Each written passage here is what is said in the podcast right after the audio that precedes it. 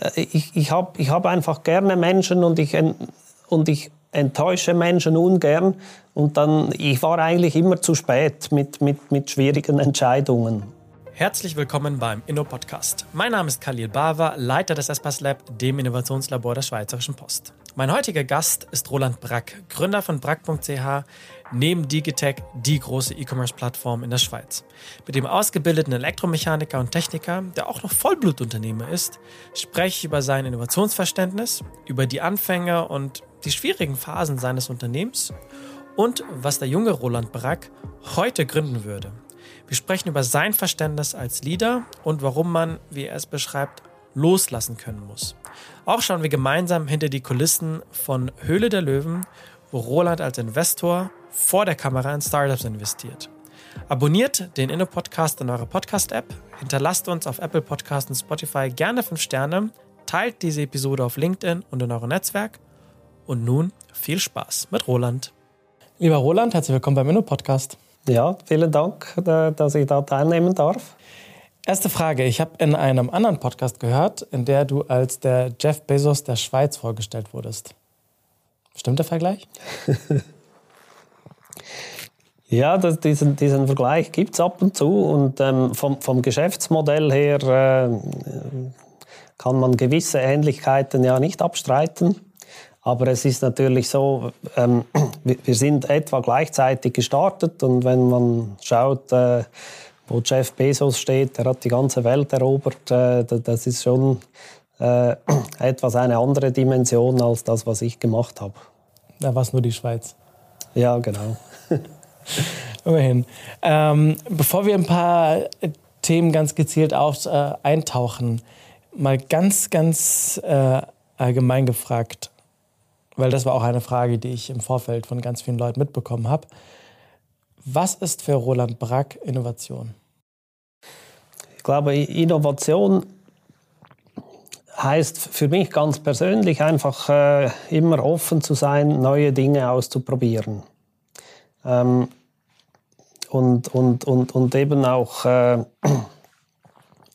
interessiert zu sein für, an neuen Dingen kann mich erinnern, als die sozialen Netzwerke aufkamen, so am Anfang. Da, da, da, am Anfang habe ich auch irgendwie vielleicht den, den, den, direkten Nutzen für mich noch nicht so gesehen, aber, aber irgendwie fand ich, ich, ich will das ausprobieren, ich will verstehen, worum es da geht und wie das funktioniert. Und ähm, ja, das, ich, ich glaube, dass so Dinge auszuprobieren, vielleicht auch ein bisschen spielerisch und, und, und zu verstehen, äh, was da die, die Mechanismen sind, wie das funktioniert. Ich glaube, das ist eine wichtige Basis, dass, dass man es dann auch irgendwie nutzen Woher kann. Woher kommt die bei dir? Ja, ich glaube, so hat, so hat meine ganze Geschäftstätigkeit angefangen. Ich, ich habe ja ähm, Elektromechaniker gelernt, danach Elektroingenieur studiert und ich hatte schon als Kind hatte ich Freude an Technik an, damals waren es vielleicht noch Lego und, und, und dann Fischertechnik und dann ferngesteuerte Autos und Flugzeuge. Und, und ich hatte einfach Freude an Technik. Und, und, und dann kamen die Computertechnologien auf. Äh, also hat mich das auch interessiert, wie das funktioniert, was man damit machen kann. Und, und am Anfang äh, stand ja die Geschäftsidee eigentlich gar nicht im Zentrum, sondern ich hatte einfach Freude, die neuesten Dinge auszuprobieren und, und dann auch mein Wissen weiterzugeben an Kollegen und so weiter. Und, und daraus ist dann eigentlich äh, so Schritt für Schritt eine Firma entstanden. Wenn du jetzt auf die, vielleicht unterteilen wir das ein bisschen zumindest, äh, in die Jahre vor der Pandemie schaust, also seit Gründung bis Pandemie, wie hast du bei Prag, bei dir, in deinem Unternehmen eigentlich dafür gesorgt, dass Innovation entstehen kann? Ja, das ist eine gute Frage.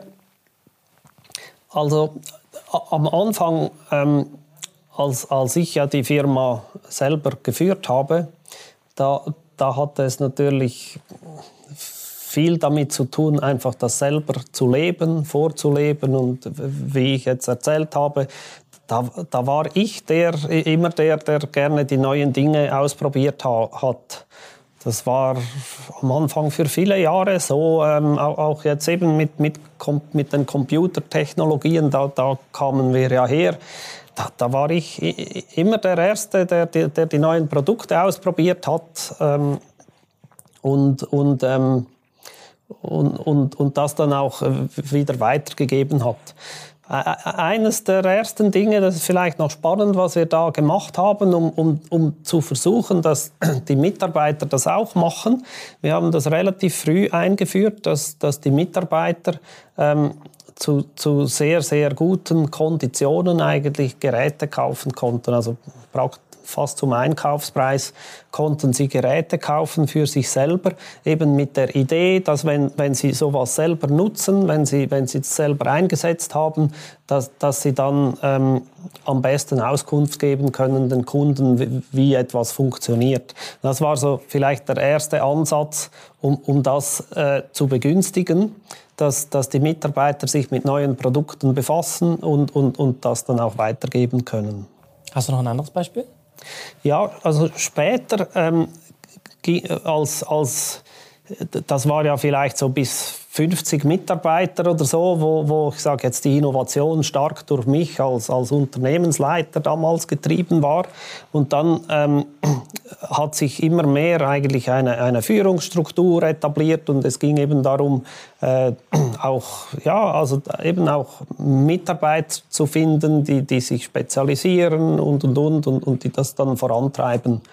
Und, und dann, glaube ich, war es für mich viel mehr davon geprägt, eben ähm, loszulassen, die, die, die Mitarbeiter äh, machen zu lassen, also auch neue Dinge ausprobieren zu lassen, das zu begünstigen. Und, und, und ich glaube, da ging es dann viel mehr darum, sozusagen ein Sicherheitsnetz aufzuspannen, dass wenn irgendwas Neues, was man probiert, mal schief geht, dass wir dann nicht irgendwie ähm, äh, Loser haben und, und, und, und, und irgendwie mit Fingern auf jemand gezeigt wird, äh, weil, weil das jetzt nicht funktioniert hat, sondern dass man eigentlich auch, auch Misserfolge feiert und sagt, wir wissen jetzt, dass das nicht geht, das ist auch schon etwas wert, vergessen wir das, wir probieren was Neues. Und das glaube ich eben, so in, in der zweiten Phase war es vielmehr eben eine Frage der Unternehmenskultur, eben das, das zu begünstigen, zu ermöglichen oder sogar einzufordern. Ähm, ja, dass das passiert. Und, und das hat sehr viel mit, mit Loslassen zu tun. Es hat sehr viel auch damit, für mich damit zu tun, eben Dinge nicht top-down zu organisieren, sondern, sondern mehr bottom-up. Ähm, also auch Verantwortung eben möglichst, möglichst weit runter zu delegieren und die Mitarbeiter machen zu lassen und unternehmerisch entscheiden zu lassen. Jetzt habe ich mal drei Dinge gehört. Ich habe das eine gehört, war ähm, quasi eine Art Sicherheitsnetz zu haben. Mhm. Das zweite war ähm, loslassen. Mhm. Ähm, und das dritte war Dinge sehr, wie soll ich sagen, sehr dezentral, Macht dezentral zu verteilen, jetzt äh, mal so formuliert. Warum hast du gemerkt, du musst loslassen? Ja, ich glaube, das, also, das war ganz zentral in, in der Entwicklung des Unternehmens. Als ich angefangen habe, da, da, waren wir, also da war ich alleine, dann waren wir das war ja noch während dem Studium, als ich mit dem Studium fertig war und wir angefangen haben, eine richtige Firma zu sein. Da waren wir drei Mitarbeiter und dann ging das hoch, jedes Jahr ein bisschen hoch und äh, heute sind das mehr als 1000 Mitarbeiter. Und, und, und natürlich äh, hat man da völlig verschiedene Anforderungen. Und in, in der Phase, wo es eben darum ging, auch ähm, Führungskräfte zu gewinnen und so weiter. Ich glaube, dann ist es als Unternehmer einfach entscheidend, dass man loslassen kann, weil man will ja die besten Führungskräfte gewinnen und die gewinnt man nur, wenn man denen auch Verantwortung geben kann und, und eben auch loslassen kann.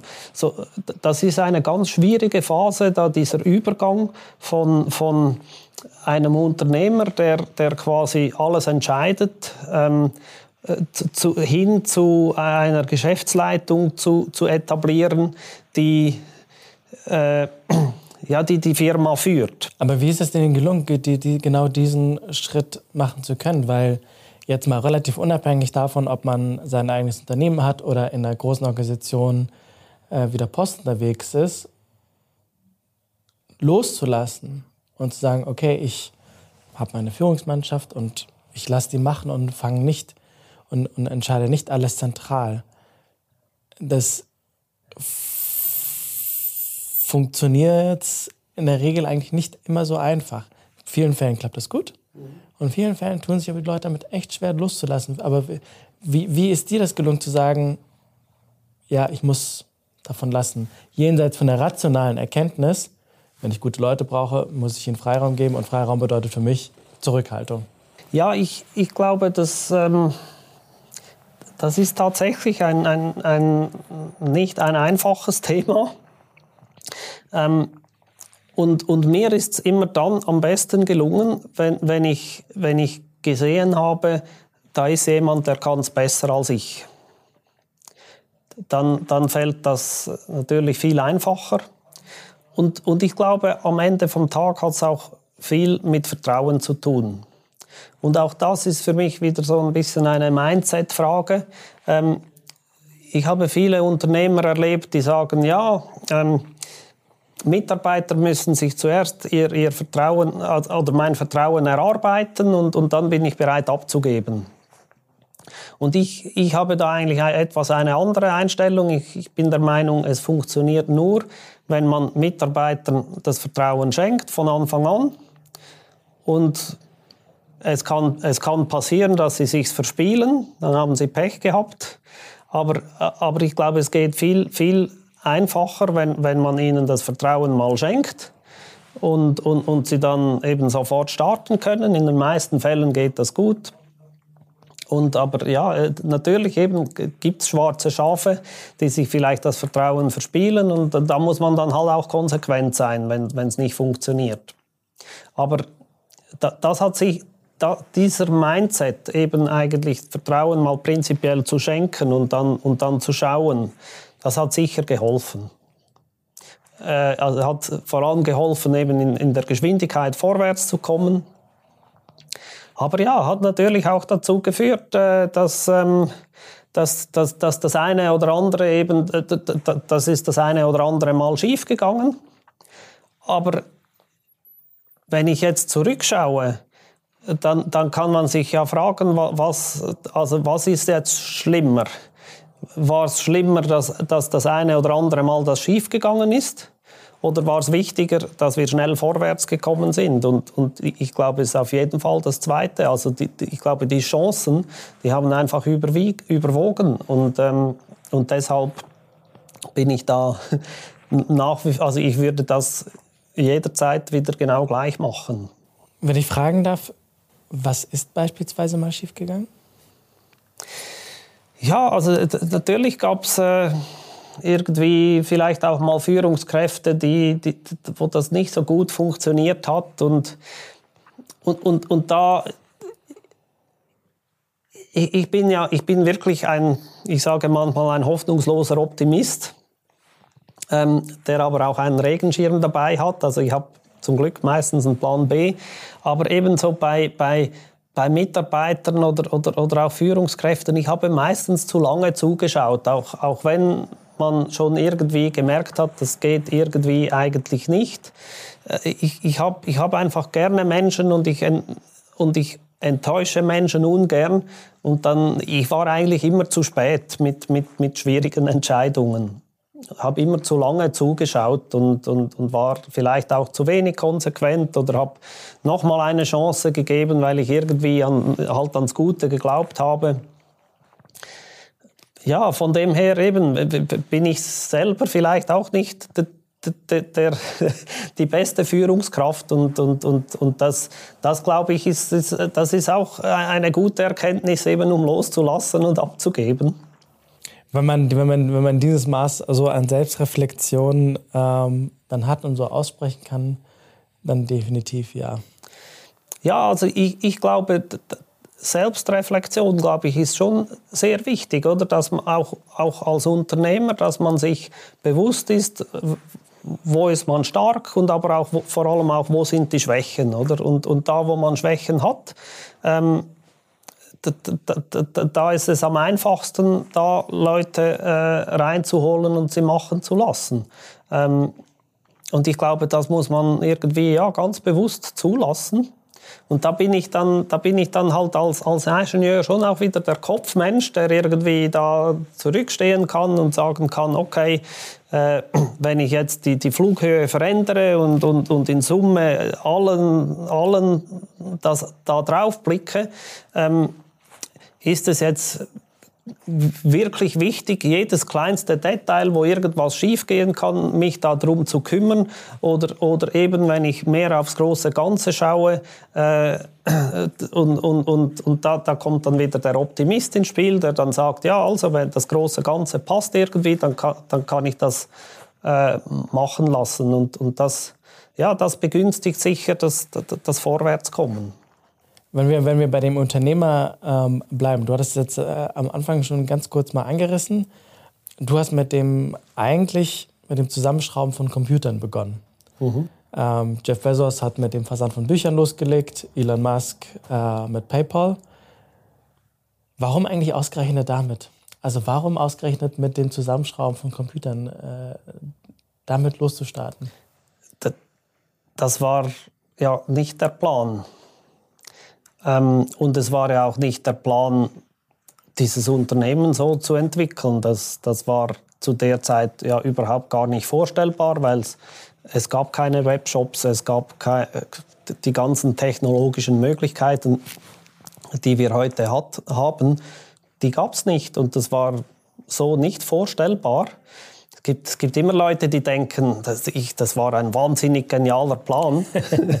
Aber das war ja nicht so. Ähm, ich ich, ich habe da auch nicht irgendwie viel weiter in die Zukunft ge geblickt. Ich habe einfach das, was da war, genommen, mir überlegt, immer den Kunden ins Zentrum gesetzt, mir überlegt, äh, wie kann ich dem Kunden am besten dienen, auch, auch eben mit neuen Technologien und so ist zum, eigentlich zum Online-Shop gekommen.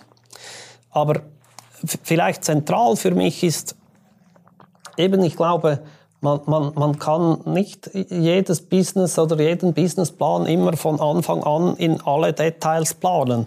Ich glaube, der, der Erfolg ist, ist, ist wahrscheinlich stärker da, einfach das Resultat daraus, dass man mit Leidenschaft an einem Thema dranbleibt, als, als dass man von Anfang an den, den absolut genialen Businessplan entwickelt und, da dann, äh, und den dann bis in die letzte Konsequenz, Konsequenz durchzieht. Das sehe ich auch jetzt bei, bei meinen äh, Start-up-Investments. Ähm,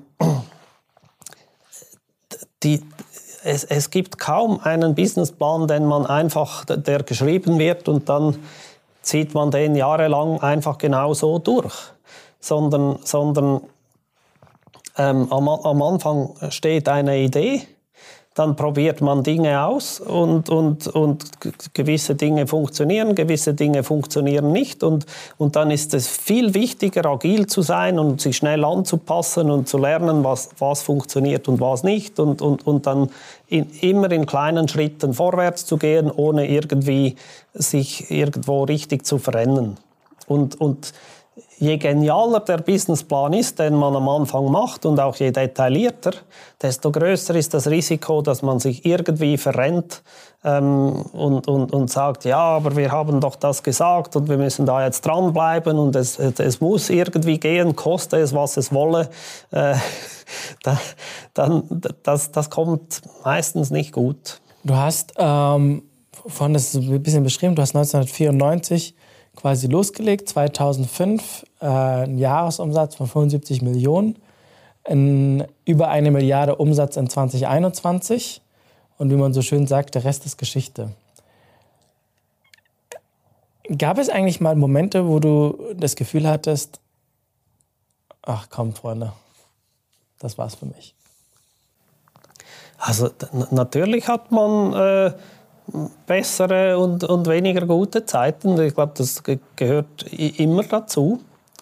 Ähm, am Anfang war ja das Kerngeschäft war ähm, kundenspezifische Computer zu assemblieren. Ähm, also zuerst mit dem Kunden zu sprechen, was willst du eigentlich mit dem Computer machen und, und, und dann die richtige Grafikkarte, dann die richtige Speichergröße und, und, und auszuwählen, das so zusammenzuschrauben, zu konfigurieren und, und, und Kunden individuell ähm, ab, abzuliefern.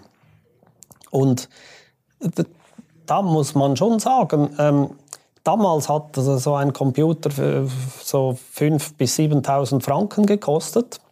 Und, und dieses Geschäftsmodell, das hat sich natürlich überholt, weil je, je, je günstiger die Computer wurden, desto weniger wichtig war dieses individuelle ähm, diese individuelle Anpassung, weil heute einfach sozusagen jeder Computer fast alles kann. Es gibt immer noch äh, vielleicht für Gamer oder so gibt es noch Spezialanforderungen, aber, aber das ist eher die Nische. So für, für, für die normalen Anwendungen gibt's, das kann eigentlich praktisch jeder Computer abdecken. Und, und, und das war schon ähm, und dann war am Anfang war die, die, dieser Computermarkt, das, die Nachfrage war gigantisch. Äh, selbst die, die, die, die einen ganz schlechten Job gemacht haben, sind nach 50 Prozent pro Jahr gewachsen. Und, und dann kam natürlich auch eine enorme Konsolidierungsphase, weil, weil eben die, die, die, der Computer äh, an und für sich äh, wurde mehr zur Commodity. Die Preise sind gesunken, dadurch auch die Umsätze haben irgendwann stagniert, die Branche hat sich konsolidiert.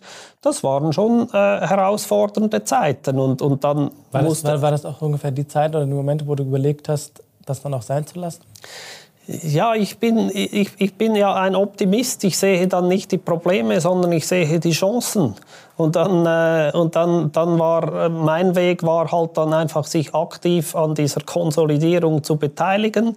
Wir haben dann verschiedene Firmen äh, dazu gekauft. Wir haben ähm, äh, wir haben die Logistik professionalisiert, wir haben eben gelernt, äh, mit, mit mehr Artikeln umzugehen. Wir haben dann begonnen, in, eben in angrenzenden Produktfeldern irgendwie, ähm, ich sage jetzt zu grasen. Also wir haben da Unterhaltungselektronik oder digitale Fotoapparate, haben wir da begonnen zu verkaufen. Irgendwann Flachfernseher und so.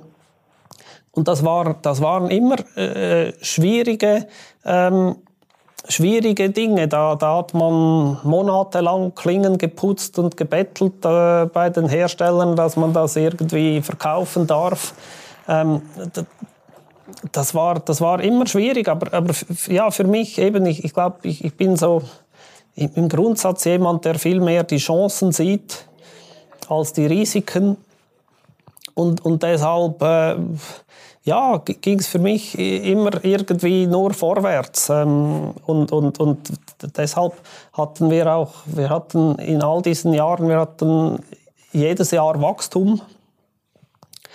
Und eigentlich war es, ich glaube, die größere Herausforderung war, dass wir, dass wir immer viel mehr Ideen hatten als Ressourcen, um, um, um sie umzusetzen. Und, und, und die größere Herausforderung war, dieses Wachstum zu managen, dieses Wachstum zu finanzieren, eben die, die, die, die ganze Infrastruktur nachzuziehen. Ähm, am Anfang hat, waren wir äh, waren alle Flächen gemietet. Irgendwann hat das Lager Dimensionen angenommen, wo, wo es einfach so große Flächen nicht mehr gab zum Mieten. Natürlich waren das immer so Momente, wo, also wo man so gefühlt gegen die Wand lief und irgendwie gedacht hat, ja, hm, was machen wir jetzt? Aber ähm, haben wir ja. gegen die Wand. ja, irgendwie eben, also ähm, irgendwie haben wir es immer wieder äh, immer, immer, immer geschafft, wieder den nächsten Sprung zu machen. Und das hat dann irgendwie auch wieder Energie gegeben.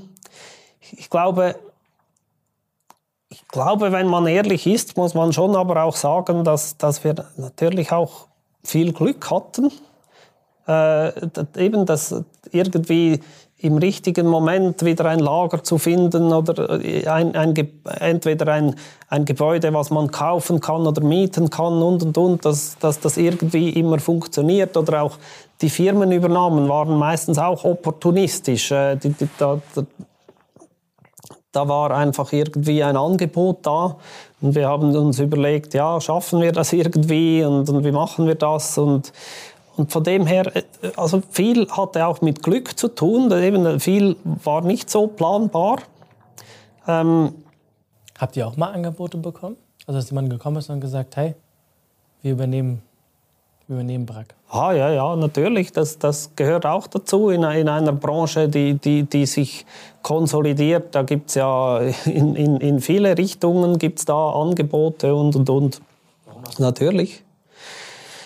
Ja, ich meine, äh, für mich ist es ja nach wie vor äh, irgendwie ein Traumjob. Ähm, ich ich habe als, als Ingenieur am, ganz am Anfang wurde ich ein bisschen belächelt von meinen Studienkollegen, was ich da mache irgendwie, äh, ähm, weil, weil am Anfang war ich ja wirklich an der Front und habe Kunden beraten und verkauft und das war vielleicht als Ingenieur, äh, war ich da vielleicht überqualifiziert. aber, aber dann mit, mit zunehmender Größe äh, ging es ja viel mehr darum, ähm, Prozesse zu etablieren, eben die Logistik äh, zu professionalisieren und und und und und da, da eben am Anfang waren so mehr kaufmännische Dinge und und eigentlich alles Dinge, die ich eigentlich gar nicht gelernt habe in meinem Studium. Zu der Zeit äh, war Betriebswirtschaft äh, als Elektroingenieur, da, da gab es null äh, Ausbildung in die Richtung. Das, das, das, das war nicht Bestandteil vom Studium. Das habe ich mir einfach so on the job habe ich das irgendwie gelernt. Ähm, war für mich auch äh, spannend.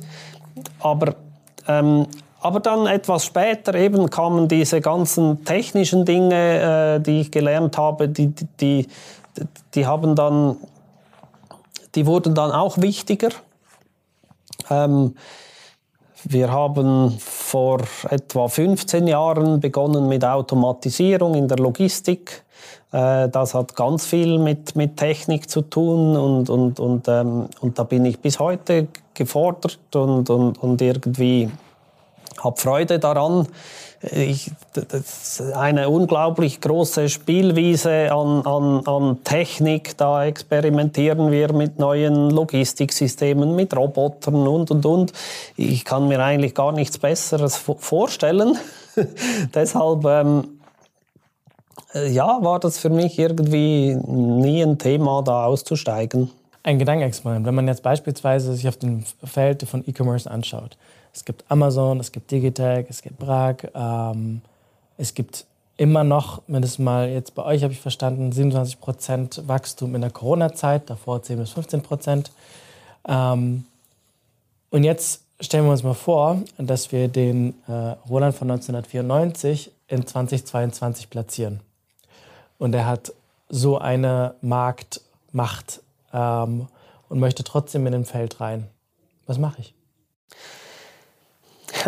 das ist eine gute Frage. Also ich glaube, mit dem, äh, das gleiche Geschäftsmodell jetzt einfach nochmal hochzuziehen, glaube ich, das ist schwierig. Ähm, aber ich, ich war auch nie jemand, der, der irgendwie versucht hat, an andere nachzumachen sondern wir haben schon früh immer versucht, irgendwie unseren eigenen Weg zu gehen, der vielleicht etwas anders war in vielen äh, Dingen. Ich habe auch immer von mir gesagt, ich bin eigentlich ein schlechter Verkäufer, ich bin viel zu ehrlich. Also wir haben früh begonnen, irgendwie da transparent zu sein, auch mit, mit Bewertungen von Kunden, von Produkten und so weiter. Ähm, und, und ähm, wie soll ich sagen, ähm, ich glaube, es wäre arrogant zu sagen, das ist nicht mehr möglich. Ähm, ich, ich, glaube, es sind äh, ganz viele Firmen mit innovativen Ideen un unterwegs.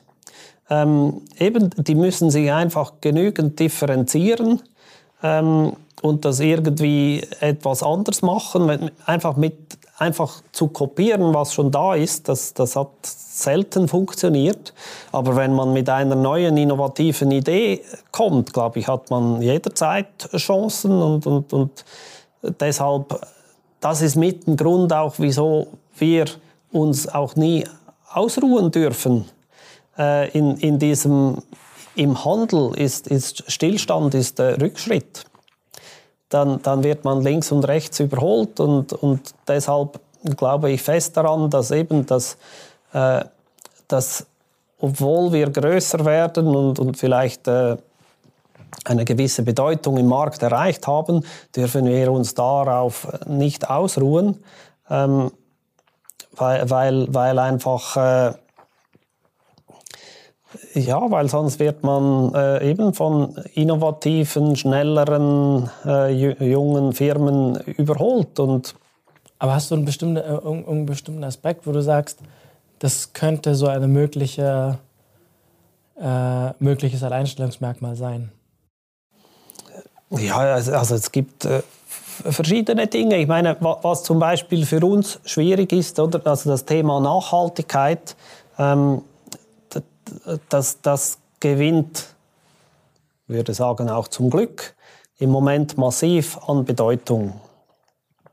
Und das ist für uns natürlich ein, auch ein wichtiges Thema, aber wenn man ehrlich ist, dadurch, dass unser Geschäftsmodell darin besteht, sehr, sehr viele äh, Artikel im Sortiment zu haben, mehr als 200.000 Artikel von Tausenden von Herstellern, ähm, haben wir natürlich als weltweit gesehen doch kleine Firma, haben wir wenig äh, Einfluss auf, auf, auf, oder zu wenig Einfluss auf, auf die ganze Liefer- und Herstellungskette. Und, und, und, und, und da, wenn, wenn, da sieht man, in, in dem Bereich gibt, gibt es Firmen, die, die, die ganz konsequent von Anfang an auf, auf Nachhaltigkeit setzen. Nikin ist so, so ein Beispiel für mich im, jetzt im Fashion-Bereich, ähm, wo das von Anfang an ganz zentral ist ähm, und, und die wachsen sehr schnell und das, das auch zu gutem Recht, weil sie, weil sie ein, ich sage jetzt einen aktuellen Megatrend einfach auch bedienen. Und dadurch, dass das von Anfangs an so zentral ist, ist das natürlich auch in, in deren Herstellungs- und Lieferkette ganz tief verankert. Und, und für uns wäre das schwierig, jetzt so, so was äh, jetzt äh, zu, zu, etablieren, wenn man tausende von Herstellern hat. Wir müssten ja das Ko Geschäftsmodell komplett auf den Kopf stellen. Okay. Also was ich mal soweit, ähm, soweit verstanden habe, ist, ähm, dass für dich in der, in der Gründung oder der Führung des Unternehmens ähm, einfach eine hohe Neugierde eine hohe Treiber war, um auch quasi Gesicht ähm, und erste, ja, die erste Instanz dafür zu sein, dass, es, äh, dass das Unternehmen neue Sachen ausprobiert, andere Mitarbeiter anstiftet. Dann hast du für dich einen Moment dann festgestellt, okay, wenn ich gute Führungskräfte benötige, muss ich mich selber ein Stück weit zurücknehmen, loslassen, war das Stichwort. Ähm, und was ich auch gelernt habe, ist, dass ähm, alleine damit es auch nicht getan ist, sondern also von einem Sicherheitsnetz gesprochen, was man braucht, was man hm, idealerweise wirklich in die Unternehmenskultur an, äh, ja, implementiert. Ähm, das von den Dingen, die gut funktionieren, die man feiert, die Dinge, die nicht gut funktionieren, genauso feiert und davon lernt. Ähm, ich habe verstanden, dass äh, es insbesondere in dieser äh, Konsolidierungsphase äh, des Marktes, das müssen roundabout so Ende 90er, Anfang 2000er gewesen sein, ähm, wo ihr teilweise übernommen habt, wo bei euch auch vor, äh, Angebote vorlagen.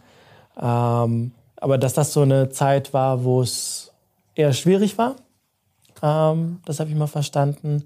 Und äh, mit Blick auf, was würde der Roland Brack 1994, wenn er heute äh, ähm, da wäre, ähm, was würde er da machen? Dann habe ich für mich jetzt zumindest mal die Antwort mitgenommen, dass mit dem, mit dem Schwerpunkt, der Aspekt der Nachhaltigkeit, da es potenziell eine Möglichkeit gibt, wie man, wie man sich in diesem Markt mit Alleinstellungsmerkmal differenzieren kann.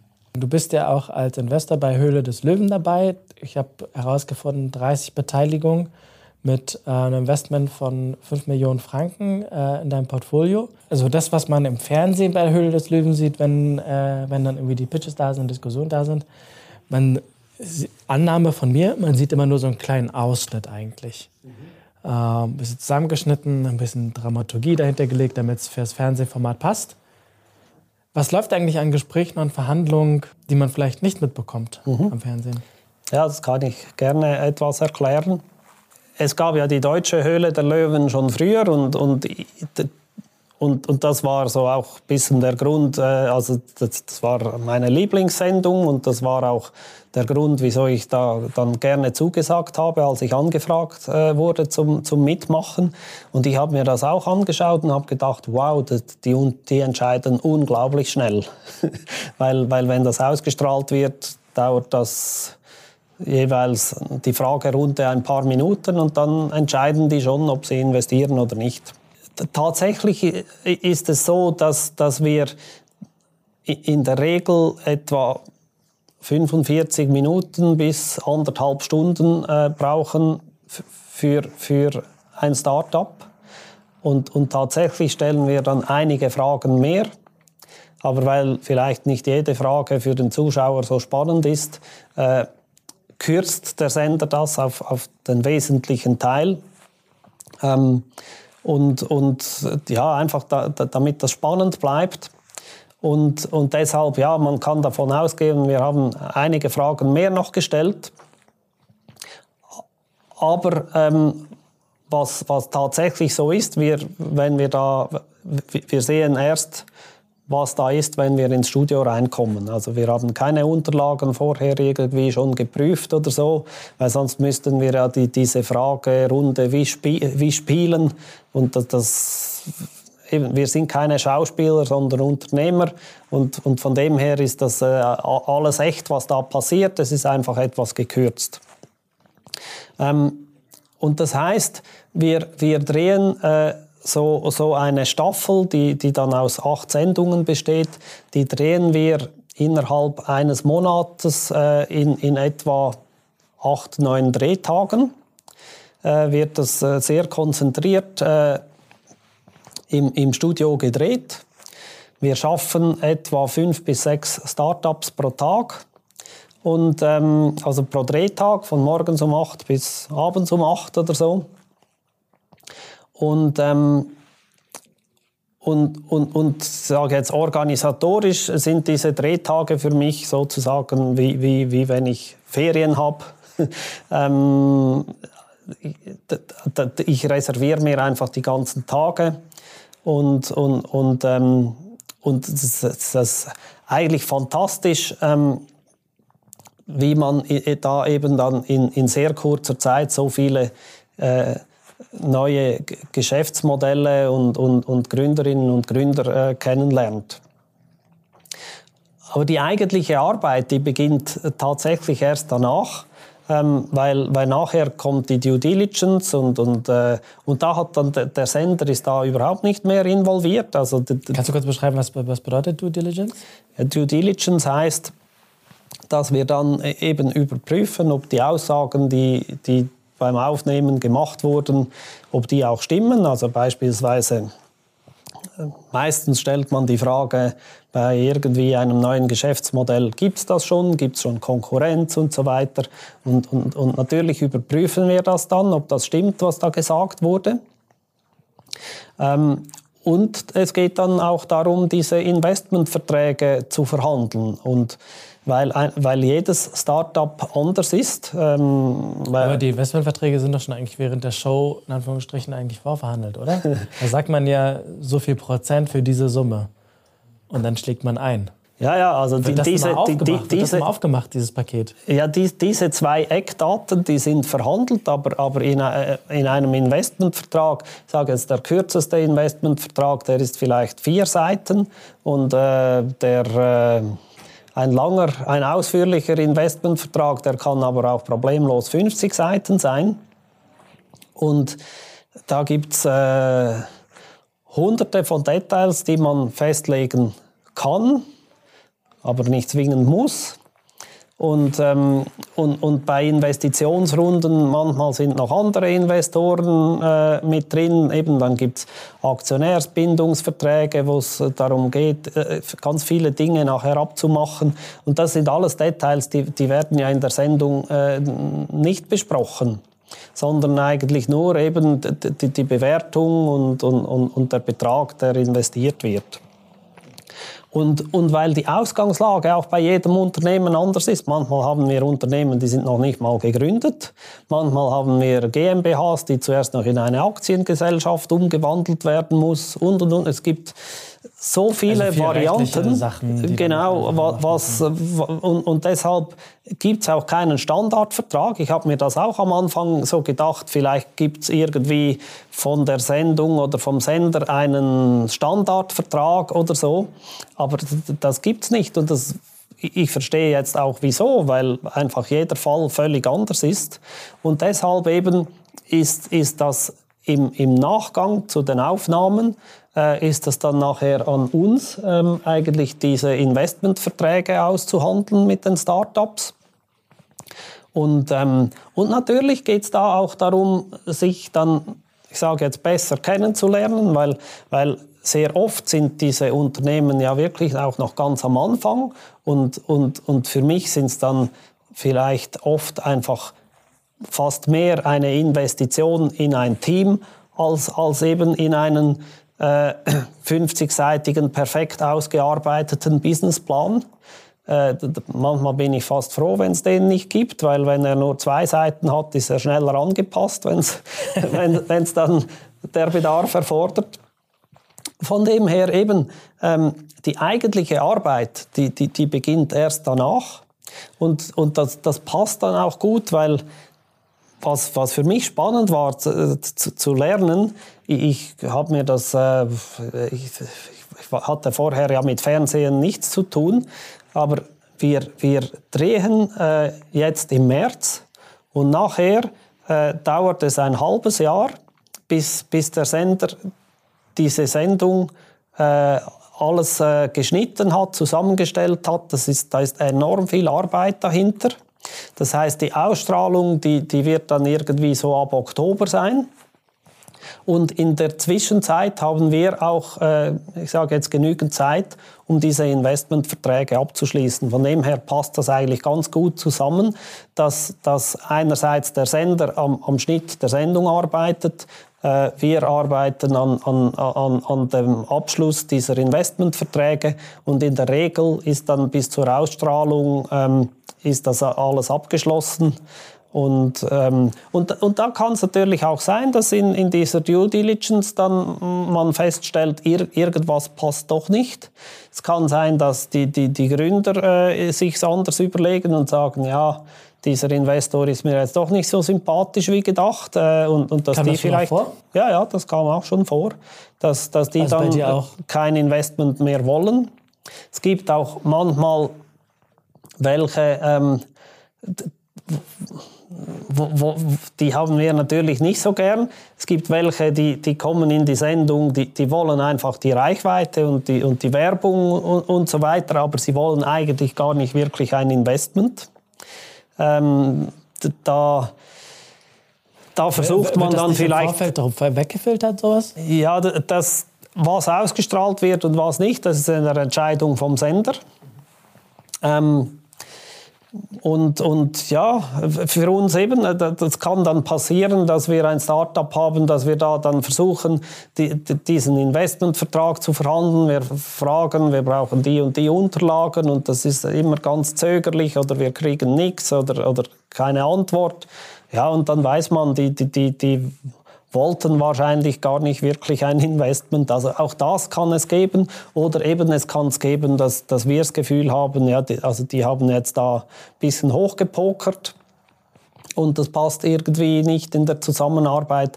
Deshalb in, in Summe kommen etwa 70 Prozent der, der, äh, der abgeschlossenen Investments in der Sendung kommen dann auch in der Realität tatsächlich zu, zustande.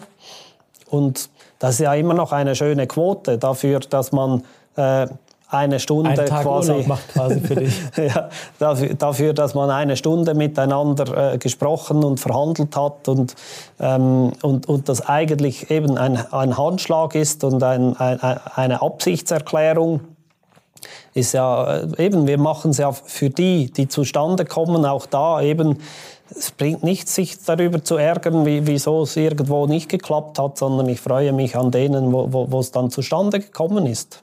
Ich würde mal versuchen, den ähm, Sprung zu machen, so ein bisschen einen Ausblick. Und zwar, was, äh, wenn wir das Jahr 2030 reinschauen, habe ich mich mal gefragt, wird eigentlich Bragg.ch, wird das ein reiner E-Commerce-Player bleiben oder wie wird sich das Angebot als, äh, wie wird sich das Angebot verändern? Wird es immer noch das Geschäftsmodell einer Handelsplattform sein oder was anderes?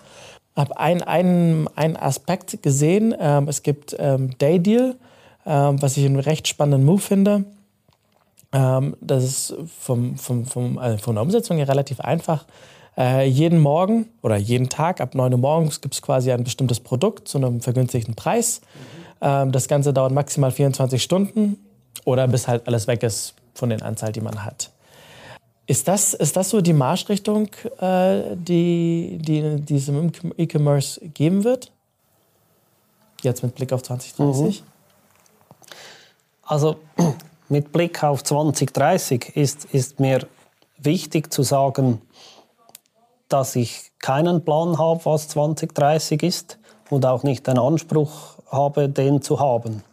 Wie ich schon gesagt habe, es gibt nicht den ultimativen, genialen Plan, wo, wo wir irgendwann sein wollen. Mir ist viel wichtiger, ähm, dass wir agil bleiben und dass wir, dass wir uns schnell adaptieren können und, und immer wieder den, den Kunden ins Zentrum stellen und uns fragen, was, was können wir tun, ähm, also was können wir für den Kunden tun. Und, und das gibt dann Schritt für Schritt die Antwort, wo es hingehen wird. Und deshalb sind die, die, die Planungszyklen in, in der Firma, wir sind eigentlich das am die werden immer kürzer. Das, das Einzige, was, was, langfristige Planungszyklen sind, und da haben wir leider in der Schweiz, äh, würde sagen, einen Nachteil, äh, sind alles, was mit Bauten zu tun hat, Logistik.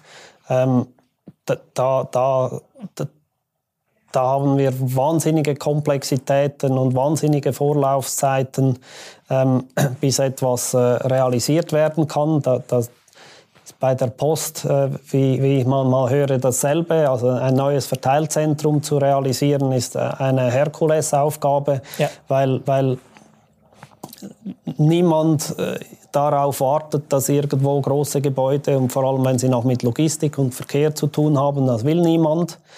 Und da haben wir in der Schweiz einen großen Wettbewerbsnachteil, ähm, dass man nicht einfach flexibel nach Bedarf schnell irgendwo ähm, eine Fabrik bauen kann oder ein Verteilzentrum.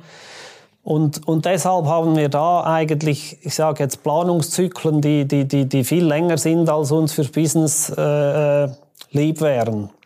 Und deshalb müssen wir da weit vorausschauen und einfach äh, versuchen, genügend Kapazität zu schaffen. Wir machen das ähnlich wie die Post, dass wir auch versuchen, verschiedene Pferde ins Rennen zu schicken.